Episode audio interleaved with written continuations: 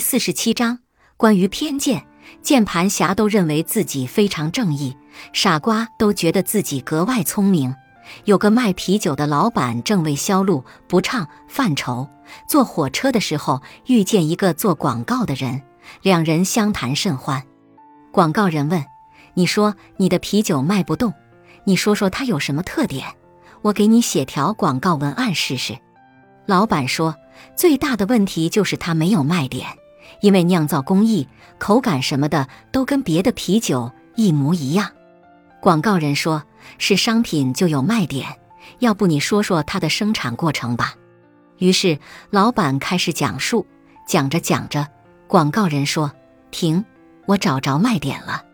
这个啤酒在灌装之前要把高温的纯氧吹进瓶子里，吹完之后再封装，这样瓶子里的啤酒就不会变质。”口感就会一直很鲜美。于是，广告人很快写了一条广告文案：每一瓶橙橙啤酒在灌装之前都要经过高温纯氧的吹制，才能保证新鲜的口感。老板一听就笑了，他说：“你太外行了，所有的啤酒都是这么灌装的，这是啤酒的标准工艺，这怎么可能成为卖点？”但在广告人的再三说服下，老板还是采用了他的广告文案，结果是这款啤酒的销量一路飙升。为什么老板会觉得所有的啤酒都是这么灌装的，不可能成为卖点？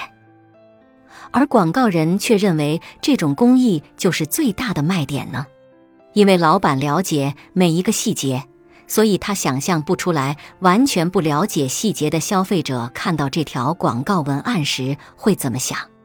这种现象又称作知识的诅咒。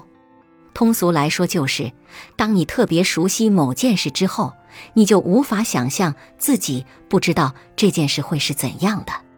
你知道七加三等于十，你就想象不出不会算这道题是什么感觉。类似的还有，你觉得简单，就认为所有人都应该会做；你自己知道，就以为别人都应该知道。比如。你让男朋友下班顺便买个蛋糕，你觉得他肯定会去超市买你常吃的那款，结果他却在便利店买了个很贵且是你不喜欢的口味的。比如，你上小学的侄子不会写作业，请教大学毕业的你，你带着满满的自信给他讲了一遍，你觉得自己说的很清楚了，结果他完全听不懂。比如，女生想喝奶茶却不直接说。